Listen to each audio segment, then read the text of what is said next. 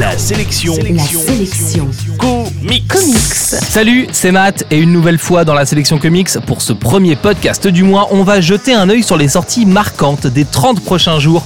Voici les trucs que j'attends personnellement au cours du mois de mars. Chez Delcourt, c'est le 11e volume des rééditions de Spawn que j'attends personnellement avec impatience.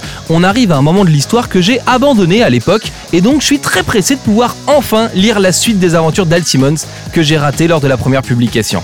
Hardboil également, signé Frank Miller et Jeff Darrow. Ça devrait sortir autour du 20 mars, toujours chez Delcourt, et sachez-le, ce titre est une petite pépite. Chez Urban, le 18e et dernier tome de 100 Bullet sera l'occasion de revenir sur cet incroyable polar dont on peut enfin lire la conclusion en France, mais on s'intéressera également à la toute nouvelle série de l'éditeur, ça s'appelle Saga, et on entend beaucoup de bien de ce titre, c'est à lire ce mois-ci et probablement à retrouver rapidement dans la sélection comics.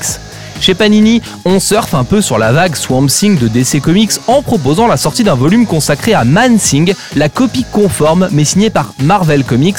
On jettera un œil là-dessus juste pour la forme. On s'attardera en revanche sur Ozma, le deuxième volume consacré au magicien d'Oz par Scotty Young, la petite pépite de Noël dernier mais qui soulève une polémique, on vous en reparle très vite. Enfin, Panini publie la saga Planet Hulk qui vient avant le navrant World War Hulk paru l'année dernière on ne comprend plus rien aux publications de Panini et on jettera mollement un œil sur ce bouquin. Chez Soleil, c'est la suite des rééditions de Judge Dredd qui retiendra notre attention. Enfin, Hollywood Killer chez Indies. Le preview m'a fait un effet de dingue. J'attends de lire ce titre en entier, mais c'est probablement une bombe.